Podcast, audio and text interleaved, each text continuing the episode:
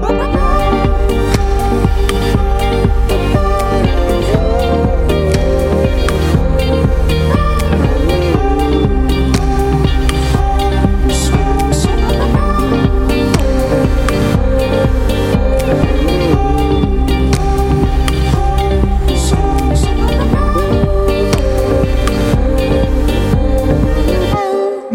avec nous pour cette nouvelle émission de la Méridienne. Aujourd'hui au programme, je vous ai sélectionné 5 bonnes nouvelles. C'est l'heure de notre revue positive.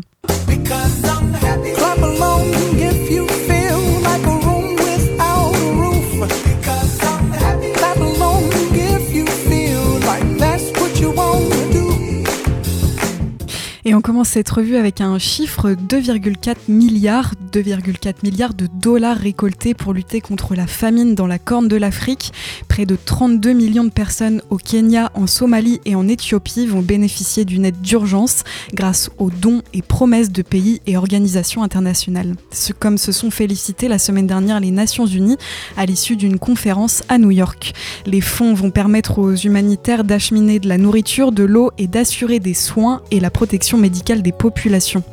La sécheresse historique qui frappe la corne de l'Afrique est la conjonction inédite d'un manque de pluie et de fortes températures qui n'auraient pas pu se produire sans les émissions humaines de gaz à effet de serre, comme l'a démontré dans une étude publiée à la fin avril le World Weather Attribution, un réseau mondial de scientifiques. Depuis la fin 2020, l'Éthiopie, l'Érythrée L'Érythrée, la Somalie, Djibouti, le Kenya et le Soudan subissent une sécheresse comme ils n'en avaient plus connue depuis 40 ans. Et maintenant, est-ce qu'on peut espérer la fin de la destruction des vêtements neufs invendus? C'est en tout cas ce que souhaitent les États membres de l'UE dans le cadre d'une nouvelle réglementation sur l'éco-conception qui vise à rendre les produits de consommation plus faciles à réparer et à recycler. Le texte présenté par la Commission européenne en mars 2022 fixe de nouvelles exigences dans la conception des produits pour limiter leur impact sur l'environnement, les rendre plus fiables, réutilisables et réparables la proposition de la Commission introduit par ailleurs pour les vêtements, comme pour une vaste gamme de produits de consommation, un passeport numérique sous la forme d'un QR code. Il permettra aux consommateurs de connaître l'incidence de leur achat sur l'environnement. Il apportera aussi des informations sur la traçabilité et les matériaux utilisés qui faciliteront la réparation et le recyclage. L'UE souhaite agir sur la conception des produits, estimant qu'elle détermine jusqu'à 80% de leur impact environnemental. Parlons énergie maintenant. Le financement des combustibles fossiles connaît un rebond. Pourtant, un rayon de soleil subsiste au sens littéral. Le solaire va dépasser en 2023 les montants consacrés à l'extraction pétrolière d'après une annonce de l'Agence internationale de l'énergie la semaine dernière. Poussé par les crises énergétiques et climatiques, l'investissement dans les technologies décarbonées devrait atteindre 1700 milliards de dollars en 2023. Ces flux qui portent sur les renouvelables, le nucléaire, les voitures électriques ou encore les pompes à chaleur devraient croître de 24% par an sur la période 2021-2023. Et enfin, pour terminer cette revue, je voulais vous parler de ce patient néerlandais, Gert Jan, atteint d'une liaison de la moelle épinière au niveau des vertèbres cervicales suite à un accident il y a une dizaine d'années. Pour la première fois, un patient paraplégique a pu retrouver un contrôle naturel de la marche par la pensée grâce au couplage de deux technologies et rétablissement une communication entre le cerveau et la moelle épinière. Il peut désormais se tenir debout, se déplacer sur des terrains variés et même monter un escalier. Avant lui, il y a d'autres patients qui ne pouvaient plus bouger leurs jambes, qui ont bénéficié d'avancées leur permettant de remarcher. Mais pour la première fois, cet homme peut de nouveau contrôler par la pensée le mouvement de ses jambes et le rythme de ses pas, comme le souligne l'étude publiée mercredi dernier dans la revue Nature. Ce résultat est le fruit de plus de 10 ans de recherche par les équipes en France et en Suisse. Vous écoutez La Méridienne sur Radio Phoenix. Pour la deuxième partie de cette émission, Diane nous propose une chronique autour d'une bataille très célèbre, la bataille de Poitiers. Restez avec nous, on va apprendre encore beaucoup de choses. Mais avant de la retrouver, je vous, laisse avec True Blue de Boy Genius. A tout de suite sur Radio Phoenix.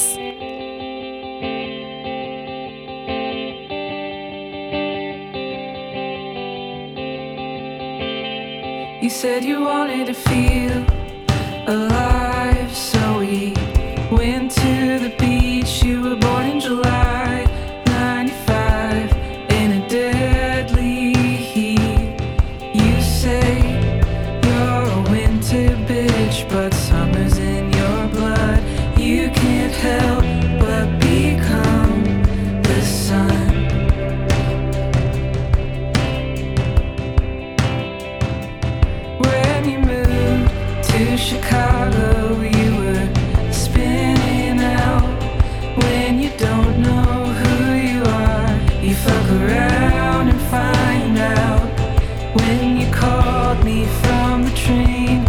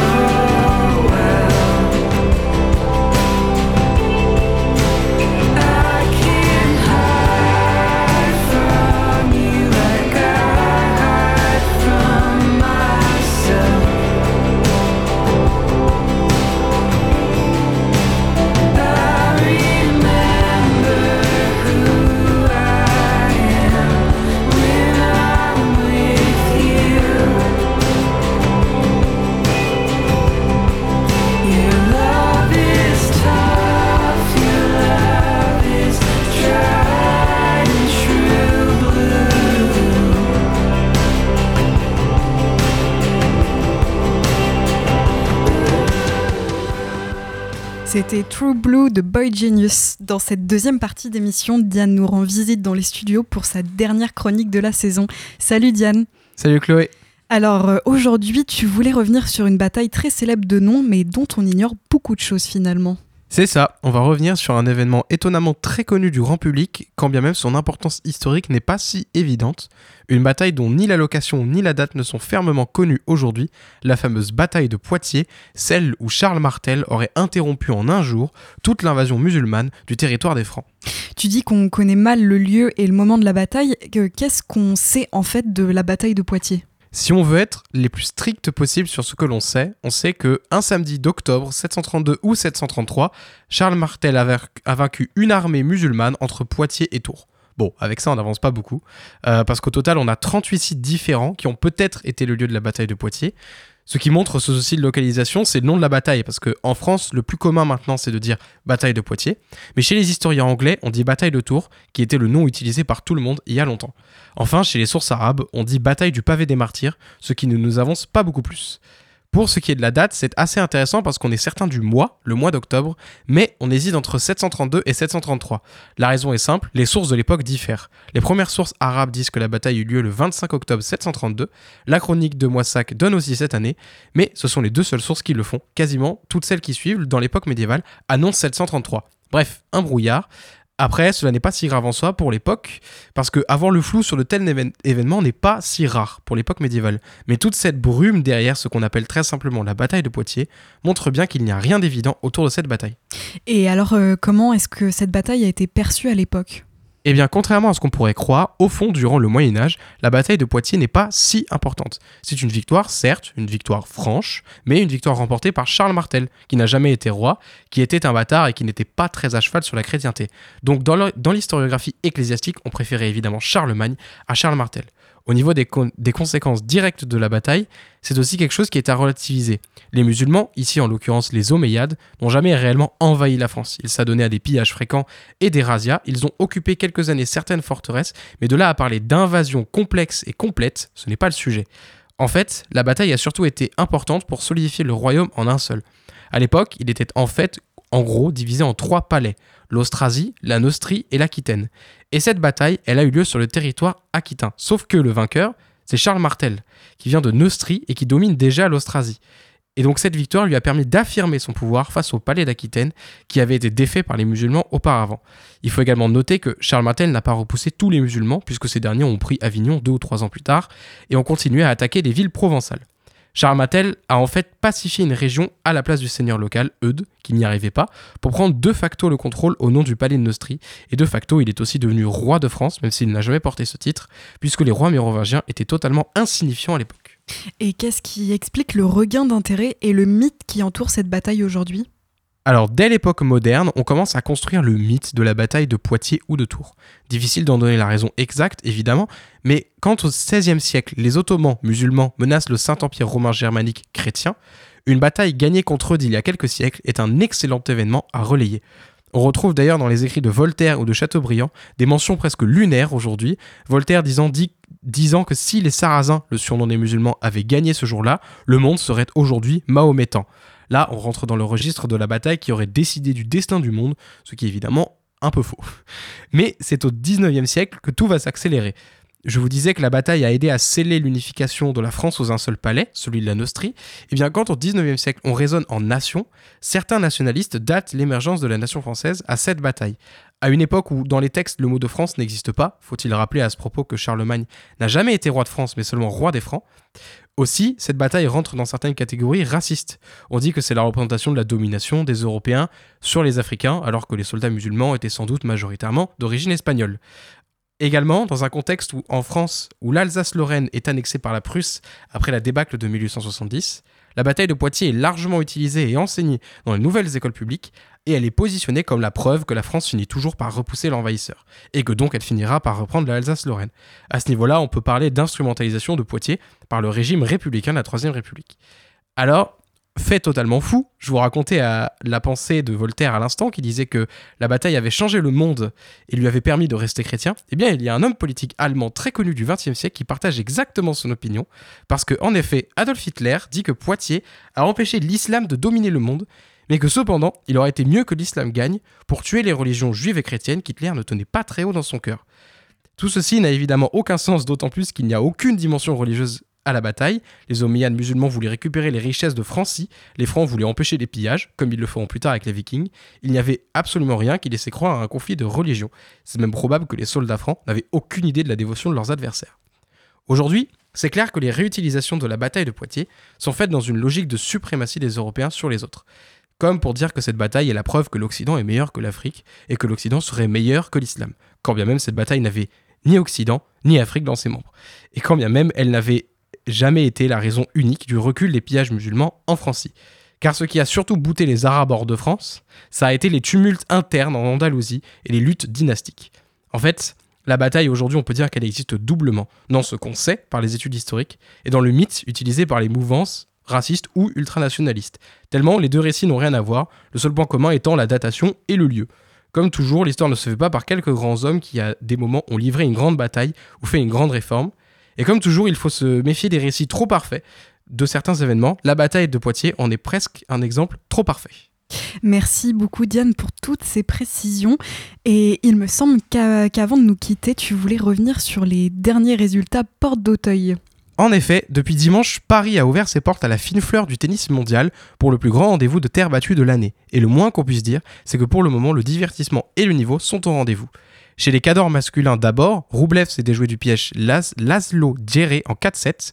Le dauphin de l'an dernier, Stefanos Tsitsipas, a connu la même galère contre le tchèque Vezeli, où il a dû se dépatouiller 7-5, 6-3, 4-6, 7-6 pour passer au deuxième tour. Pour Djokovic, Alcaraz et l'italien Sinner s'est passé tranquillement en 3-7. En revanche, le Canadien Félix Auger Aliassim, tête de série numéro 10, a lui buté sur un Fabio Fonini infatigable au bois de Boulogne, malgré sa 133e place mondiale, et a perdu en 3-7. Pour les femmes, la plupart des têtes de série ont tenu leur rang. La française Caroline Garcia, tête de série numéro 5, a dû mettre la main à la patte pour venir à bout de la chinoise Wang. Zabalenka, tête de série numéro 2, et Pegula, tête de série numéro 3, sont-elles passées tranquillement en 2-7. Seule la grecque numéro 8, Sakari, a été déchue de son statut par Carolina Mouchova. Un point sur les Français en jeu maintenant. On a perdu malheureusement Constant Lestienne qui pourra nourrir beaucoup de regrets car il menait 2-7 à 0 contre le russe Rachanov et eu plusieurs occasions de breaker au troisième set. On perd également Grenier en 4-7 contre Fuxovic. Adrian Manarino et Arthur Cazot doivent eux aussi s'arrêter au premier tour, ayant respectivement perdu contre les compatriotes Hugo Humbert et Corentin Moutet. Benoît Paire est aussi éliminé en 5-7 par le Britannique Nori, lequel retrouvera Lucas Pouille au second tour. Alexandre Muller a lui fait les frais du numéro 8, Jack Sinner en 3-7 sec. Et enfin, le tout juste vainqueur de l'ATP Lyon, Arthur Fils, espoir du tennis français, n'a pas pu faire grand chose contre l'espagnol spécialiste de la terre battue, Davidovic Fokina. Kristina Mladenovic nous quitte aussi en 2-7, tout comme Jessica Ponchet, toutes deux tombées contre bien plus forte qu'elle. Enfin, Alizé Cornet cloue le bal des éliminés au premier tour, pour le moment. Un peu de bonnes nouvelles maintenant, tout comme Caroline Garcia, Léolia Jean-Jean a sorti un match de guerrier pour s'en sortir contre l'Australienne Birel. Lucas Pouille est lui passé sans trembler, comme Hugo Humbert et Corentin Moutet. Et enfin, Lucas Van Hache a carrément dominé Cetinato, l'Italien, en 3-7. Et Diane Paris vient tout juste de se qualifier ce matin. À venir aujourd'hui le match d'Hugo Gaston, déjà en cours contre Alex Molkan, tout comme Giovanni Mpecci Pericard qui est à 1-7 partout, Quentin Alice fera lui son entrée cet après-midi, Gaël Monfils ce soir, et enfin Richard Gasquet et Arthur Rinkenarnesch signeront le dernier affrontement masculin entre Français du premier tour. Clara Burel jouera aussi cet après-midi contre l'Espagnol Sara Solibes Tormo et un autre affrontement compatriote entre Océan Dodin et Selena Janicevic nous donnera un autre qualifié pour le second tour, de quoi rester en haleine encore un moment pour nos Français et Françaises. Merci beaucoup Diane pour ce récap et je tiens également à te remercier pour ta présence tout au long de cette saison et pour la passion que tu mets dans tes interventions. Ça fait beaucoup de rimes. On aura la chance de te retrouver demain pour la toute dernière émission. À demain. Vous écoutez La Méridienne sur Radio Phoenix. En dernière partie d'émission, on revient sur l'actu science et tech, mais avant ça, on écoute Funéral Partie de Métro Verlaine. A tout de suite sur Radio Phoenix.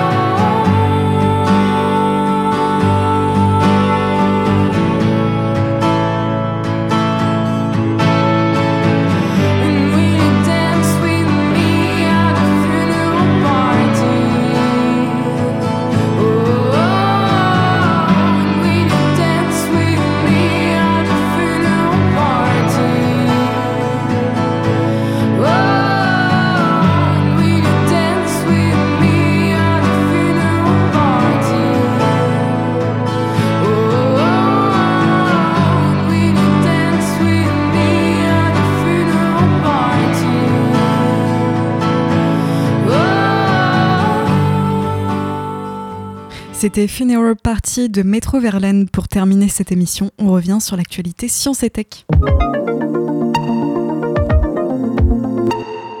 Des nouvelles en avancée technologique du côté de la Corée du Sud. Séoul a franchi une étape majeure jeudi dernier dans son programme spatial avec le succès du lancement de sa fusée Nouri. Ce troisième tir confirme le potentiel du pays dans la course mondiale à l'espace et renforce son objectif ambitieux d'envoyer des engins spatiaux sur la Lune et sur Mars.